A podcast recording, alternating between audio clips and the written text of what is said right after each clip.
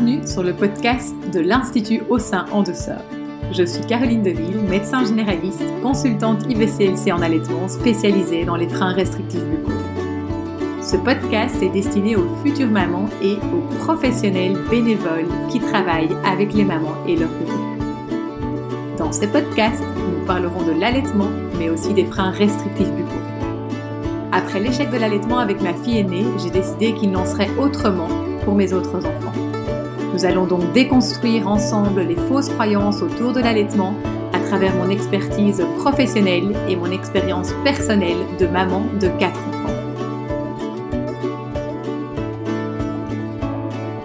Écoutez et respectez la physiologie de la grossesse, la naissance et du postpartum.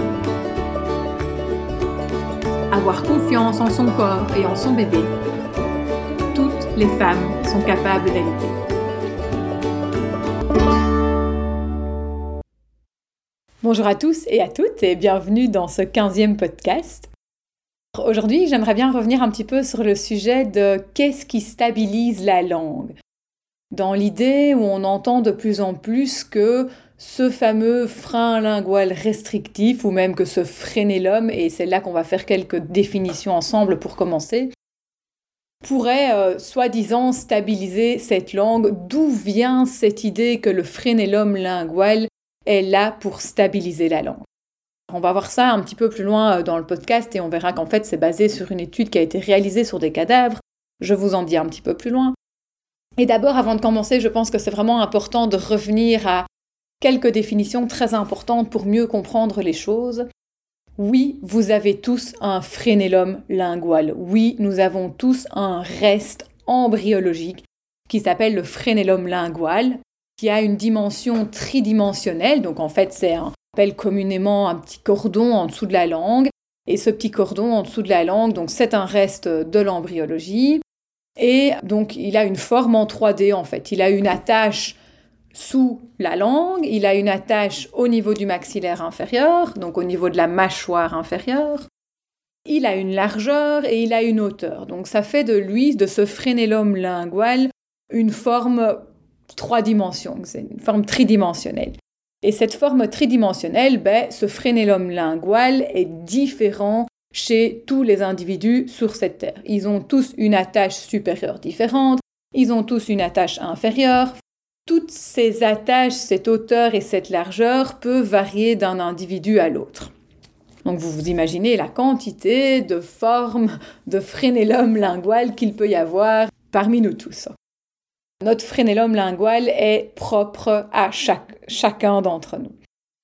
Donc nous avons tous un frénélum lingual, donc qui est un reste de l'embryologie au niveau du premier trimestre de grossesse. Et la grande différence, ce n'est pas du tout la même chose que le frein lingual restrictif. Et dans frein lingual restrictif, on pourrait également l'appeler frénélum lingual restrictif, enfin, c'est exactement la même chose. Il y a le mot restrictif qui fait toute la différence. C'est-à-dire que ce frénélum en particulier empêche des mouvements complets et optimaux de la langue et des fonctions oromaxillofaciales. Et dans ce cas-là, dans le cas où les mouvements de déglutition, mastigation, latéralisation de la langue, le fait qu'elle puisse se mettre en haut, élévation de la langue, etc., la cause de ça peut être un frénélum qui est en fait restrictif qui empêche la langue de faire tous ces mouvements de manière optimale. Et dans ce cas-là, on appellera ça un frein lingual restrictif, mais vous pouvez aussi l'appeler un frénélum restrictif. Mais nous avons tous un frénélum lingual, nous avons tous un frein lingual, mais ils ne sont heureusement pas tous restrictifs. Et quand on parle de frein lingual restrictif, on parle d'un frein lingual, d'un frénélum lingual qui empêche la langue et les fonctions oromaxillofaciales d'être complètes. Ça, c'est vraiment très important de faire la différence entre les deux parce que oui, nous avons tous un frénélum lingual. Heureusement, tous les frénélums lingual ne sont pas restrictifs. La dernière méta-analyse qui date, si je me souviens bien, de 2021 montre que en termes de prévalence, eh bien 8% de la population est concernée par un frénélum lingual restrictif, par un frein lingual restrictif. Et donc les derniers chiffres sont de 8%, à savoir, petite remarque tout de même, que au moment où la méta-analyse a été réalisée, elle ne prenait pas en compte le nouveau protocole d'évaluation de la mobilité linguale antérieure et postérieure du docteur Zaghi, qui, lui, a ce protocole, son protocole a été validé fin 2021. Donc depuis fin 2021, la manière dont on évalue un frein lingual pour savoir s'il est restrictif ou pas, eh bien, on va mesurer la mobilité antérieure de la langue, on va mesurer la mobilité postérieure de la langue par différentes manipulations, et on va également évaluer toute une série de choses, la, posture, et également la latéralisation, l'élévation, la mastigation, la respiration, la déglutition, etc. C'est vraiment l'ensemble de l'évaluation des fonctions oromaxillofaciales, mais également du côté tensionnel et postural, qui va pouvoir nous faire dire que oui ou non, ce frénélum lingual est restrictif ou pas. Ça, c'était pour cette première partie un petit peu plus technique mais qui est vraiment importante à comprendre. Donc on n'évalue pas un frénélum lingual sur sa hauteur, sa largeur, la manière où est-ce qu'il s'insère, mais bien sur l'évaluation des fonctions oromaxillofaciales qui sont la respiration nasale, la déglutition, la mastigation et les mouvements linguaux dans tous les sens, élévation, latéralisation, etc. etc. Qu'est-ce qui permet à la langue d'être stable? Il y a vraiment cette peur parmi euh, les professionnels de santé que si on coupe un frénélum lingual, qu'il soit restrictif ou pas, hein, mais voilà, si on enlève un frénélum lingual, la langue va s'écrouler dans le fond de la gorge. Que soi-disant, c'est ce frénélum qui permet à la langue d'être bien stable et de ne pas aller obstruer la partie arrière de la gorge et donc du coup de s'étouffer. Alors, je vais commencer par une étude très intéressante, qui est l'étude qui a été réalisée sur 229 adultes, euh, l'étude du docteur Guilleminot, qui malheureusement maintenant est décédé, il y a déjà quelques années. Docteur Guilleminot, ce qu'il a fait, c'est que euh, au moment où il a réalisé cette étude en 2016, aux alentours de, j'imagine, il a dû commencer 2015-2016, son étude est parue en 2016, il a évalué la mobilité antérieure de ces 229 patients qui étaient apnéiques. Donc il faisait, ces patients, ces 229 personnes, faisaient des apnées obstructives du sommeil, mesurées par polysomnographie. Et il a réalisé que sur ces 229 patients, presque la moitié de ces patients-là avaient un frein, avaient une mobilité linguale antérieure restrictive. Donc ils avaient très certainement un frein lingual antérieur restrictif. Alors d'où vient cette notion d'antérieur et de postérieur? Ben, En fait, c'est surtout une notion qui est anatomique au départ. Quand on voyait que le frein lingual était inséré un petit peu vers l'avant, on disait que c'était antérieur. Et quand on voyait qu'il était plutôt inséré vers l'arrière, on disait qu'il était postérieur. Et donc voilà, c'était les premières notions qu'on a eues à ce moment-là de frein antérieur et frein postérieur. Maintenant, à l'heure actuelle, et grâce de nouveau à cette publication validée par la science du docteur Zaghi en fin 2021, on a réalisé qu'en fait, cette notion, c'était plutôt une notion de mouvement antérieur et une notion de mouvement postérieur, qui pouvait être évaluée par toute une série d'exercices. Je reviens à cette étude du docteur Guilleminot. Lui, il a mesuré chez ses patients la mobilité antérieure de, la langue et il a réalisé que chez presque la moitié de ces patients apnéiques obstructifs du sommeil, la moitié d'entre eux avaient une mobilité linguale antérieure qui était réduite à cette époque-là, on était en 2000, il était en 2015-2016, et moi je viens de vous expliquer que le docteur Zaghi, lui, a validé son protocole d'évaluation de mobilité postérieure de la langue fin 2021. Donc à ce moment-là, Guilleminot ne pouvait pas non plus évaluer la mobilité postérieure de la langue chez ces patients-là. Donc je reviens à Guilleminot, donc en fait il réalise, qu'est-ce qu'il réalise en gros? Ben, Il réalise que la moitié des patients apnéiques, en fait, bah, s'étouffent dans leur sommeil, ok, parce que justement, il y a une mobilité linguale antérieure, il y a un frein lingual antérieur. Et donc, ça démontre déjà très bien qu'un frein court antérieur, c'est justement pas ça qui permet à la langue d'être stable. Tous ces patients qui font des apnées obstructives du sommeil, ils n'ont pas du tout une langue stable, c'est une langue qui s'écroule dans le fond de la gorge et qui va obstruer les voies respiratoires supérieures cette notion de stabilité linguale n'est pas possible avec un frénélum court. Ce n'est pas le frénélum, qu'il soit court ou pas court, qu'il soit restrictif ou pas restrictif, qui stabilise la langue. Ça, on le sait avec l'étude de Guilleminot. On sait maintenant que c'est vraiment la thérapie myofonctionnelle qui permet en fait des fonctions oro-maxillofaciales, c'est-à-dire de respiration nasale, de mobilité linguale, de déglutition, de mastigation. Et vraiment, quand je parle de respiration par le nez, je parle d'une langue qui est mise au palais complètement sur tout le palais, hein, jusqu'au palais mou.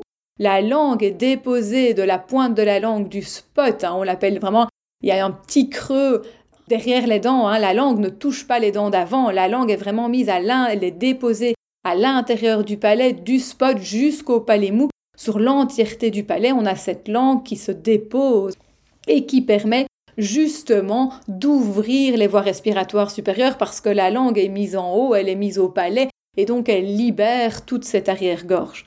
Ce sont des fonctions oro-maxillofaciales optimales qui permet une stabilité linguale.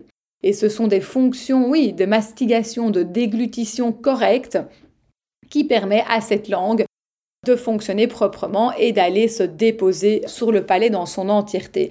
Parce que pour pouvoir déglutir, la langue va devoir aller se déposer sur l'entièreté du palais.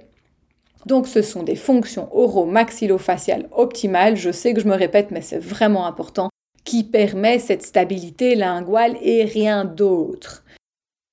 Et justement, un frein lingual restrictif empêche cette langue d'aller se déposer au niveau du palais et d'aller ouvrir les voies respiratoires supérieures. Et va faire que cette langue va s'écrouler dans le fond de la gorge et que toute une série de patients vont rapidement développer des apnées obstructives du sommeil. Qu'est-ce qui permet à la langue d'acquérir des bonnes fonctions oromaxillofaciales, premièrement, c'est l'allaitement non écourté. À nouveau, je sais que j'en ai déjà pas mal parlé dans d'autres podcasts. C'est quoi l'allaitement non écourté? L'allaitement non écourté, c'est un allaitement sur plusieurs années. Lady Sapiens allaitait très certainement ses enfants jusqu'à l'âge de 3, 4, 5 ans. Et là maintenant, à nouveau, toutes les études cliniques nous permettent de dire que c'est vraiment l'allaitement au sein qui entraîne cette langue qui entraîne nos fonctions oromaxillofaciales, qui permettent à nos fonctions oromaxillofaciales de se développer proprement.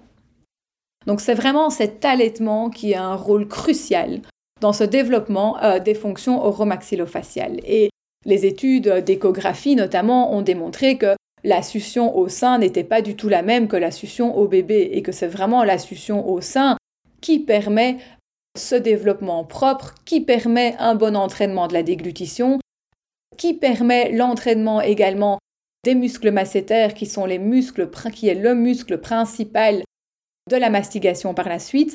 Donc c'est vraiment l'allaitement qui entraîne les fonctions oromaxillofaciales pour plus tard et qui va permettre à bébé par la suite de développer euh, une bonne mastigation, une bonne déglutition lorsqu'il va passer à l'alimentation solide. Donc ça, c'est important. Alors quand je parle d'allaitement long sur plusieurs années, je ne veux culpabiliser absolument personne quand je dis ça. Moi, je suis là pour appeler un chat un chat. Et bien évidemment que je reconnais tout à fait qu'il est parfois très difficile pour les mamans d'allaiter plusieurs années alors qu'elles doivent retourner au travail, alors qu'elles n'ont pas de soutien, alors que le système médical est complètement défaillant dans le soutien à l'allaitement. Mais simplement, moi, je suis ici pour appeler un chat un chat et absolument pas pour culpabiliser qui que ce soit. Ok, donc quand je reprends la question, qu'est-ce qui permet, qu'est-ce qui va aider la langue à stable, à avoir des bonnes fonctions oromaxillofaciales? Premièrement, c'est l'allaitement non écourté. Cet allaitement non écourté va également permettre au bébé et à cet enfant qui grandit de garder une respiration 100% nasale. Et cette respiration 100% nasale est également très importante dans le rôle de la stabilisation de la langue, parce que pour pouvoir respirer par son nez, la langue est complètement au palais, comme je viens de vous l'expliquer. Les lèvres sont scellées délicatement ensemble, sans forcer, et cette respiration nasale va également, la langue est stable au niveau du palais, et cette langue qui est stable au palais avec cette respiration nasale permet en fait à ce palais également de grandir. Et il est important d'avoir un palais suffisamment développé que pour pouvoir accueillir cette langue. Ô combien on retrouve énormément cette problématique de dysfonction oromaxillofaciale chez des patients en fait qui n'ont pas un palais suffisamment développé. Et quand le palais est trop petit, le palais ne peut pas accueillir la langue. La langue va avoir beaucoup plus de difficultés à aller se déposer sur ce palais qui est trop petit et qui est haut et qui est étroit. Et donc ces palais qui sont trop petits, hauts et étroits donnent également de l'instabilité linguale. Comme vous l'avez déjà peut-être lu ou écouté dans mes nombreux articles ou podcasts, nous sommes dans une phase d'involution humaine où par ces allaitements écourtés, ce manque d'allaitement, l'alimentation agroalimentaire industrielle qui est toute molle et qui est surcuite, nos palais se développent beaucoup moins. Nos palais sont de plus en plus petits. Et là, on a également des preuves scientifiques où j'ai beaucoup partagé sur mes réseaux sociaux la comparaison de ces deux tableaux qui mesuraient l'espace intermolaire à différentes euh, tranches d'âge. Le premier tableau étant de 1996 et le deuxième tableau étant les moyennes actuelles. On voit qu'en moins de 30 ans, l'espace intermolaire a drastiquement diminué par ce manque d'allaitement, par cette alimentation agroalimentaire molle et complètement transformée. Nos palais sont de plus en plus petits, nos mâchoires sont de plus en plus petites, mais notre langue et nos dents, elles, elles restent de taille tout à fait habituelle. Et donc nous développons de plus en plus des mâchoires qui ne sont plus capables d'accueillir les dents définitives, qui sont de taille tout à fait normale. Ce ne sont pas les dents qui sont trop grosses, mais ce sont les mâchoires qui deviennent trop petites et avec des palais également rétrécis qui ne peuvent plus accueillir la langue en haut.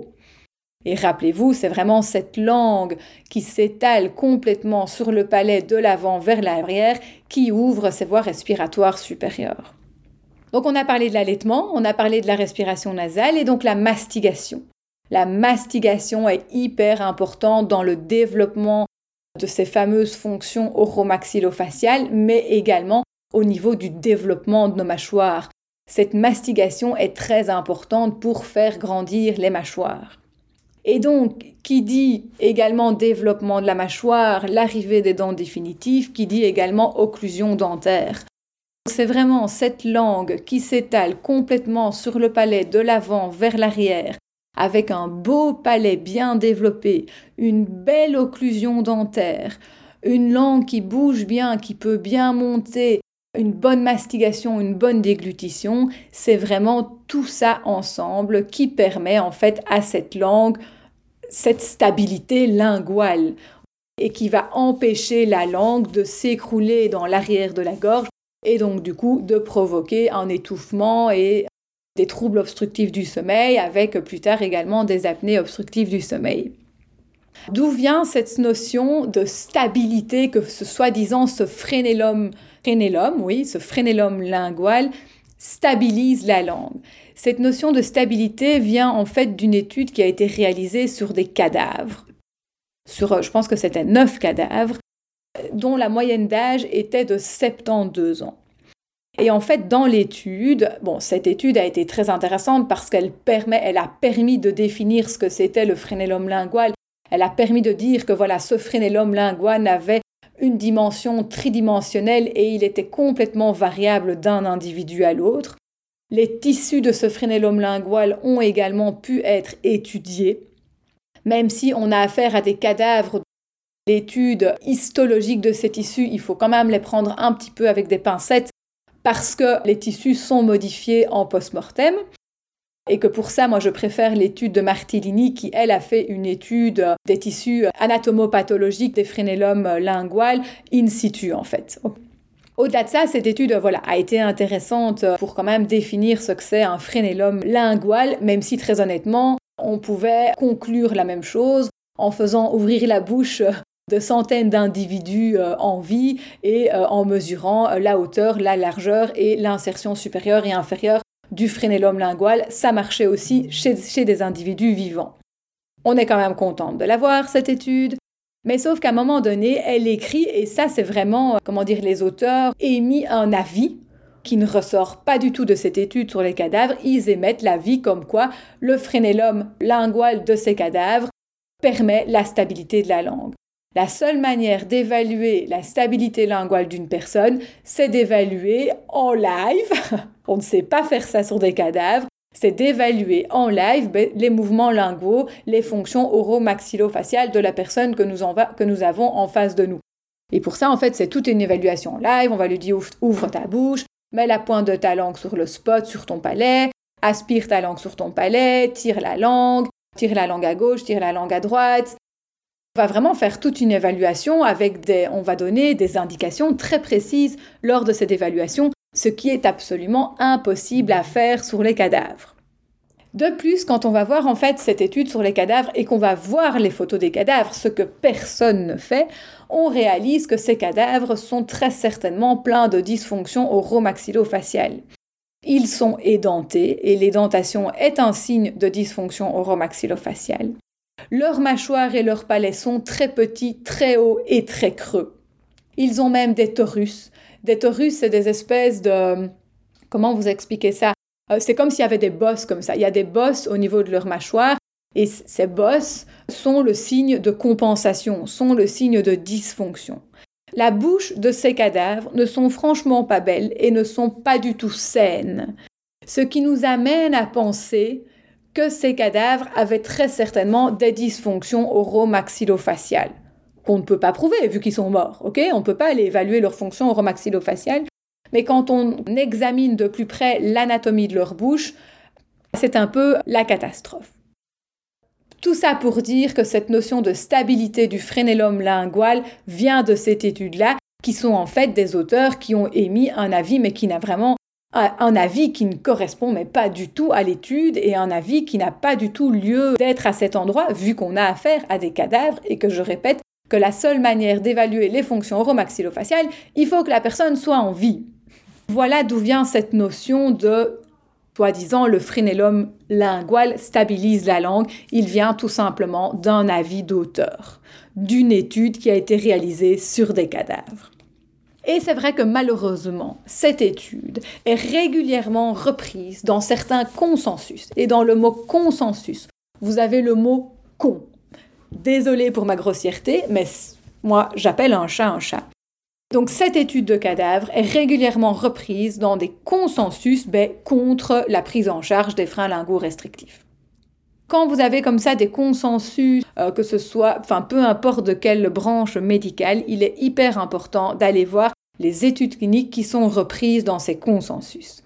Il y a un dernier consensus qui a été sorti, je pense que ça a été il y a un an d'ici, du côté de la France, je ne vais pas dire de qui, comment, pourquoi, mais qui reprend notamment trois études cliniques cette étude clinique sur les cadavres, une étude clinique qui a été réalisée par des ORL aux États-Unis et qui est en fait une étude de cas cliniques, de deux cas cliniques, et une autre euh, troisième. Enfin donc voilà, c'est vraiment important d'aller voir les études cliniques, d'aller les lire jusqu'au bout, d'aller voir les photos qui s'y trouvent et de pouvoir faire la part des choses.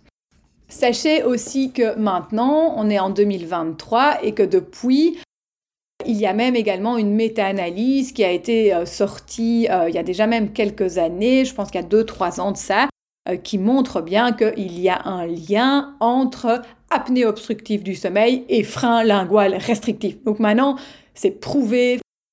Il y a un lien entre le frein lingual restrictif et les apnées obstructives du sommeil. Et si vous allez voir sur mon site internet ou bien sur le site internet de la Sleep Clinic, vous avez toutes les études cliniques que mes collègues ont rassemblées sur le site internet de la Sleep Clinic partie documentation, toutes les études cliniques qui montrent que, ô combien, les apnées obstructives du sommeil, les troubles obstructifs du sommeil sont graves pour la santé des patients et qu'il faut absolument les prendre en charge. Petit rappel aussi, ça ne fait pas partie de ce podcast, mais quand je dis qu'il faut prendre en charge le frein lingual restrictif, c'est évidemment une prise en charge en multidisciplinarité avec des personnes qui connaissent leur taf, avec des personnes qui sont formées, qui savent exactement ce qu'elles font et qui travaillent en team, en équipe, en multidisciplinarité. Ça, c'est vraiment très important.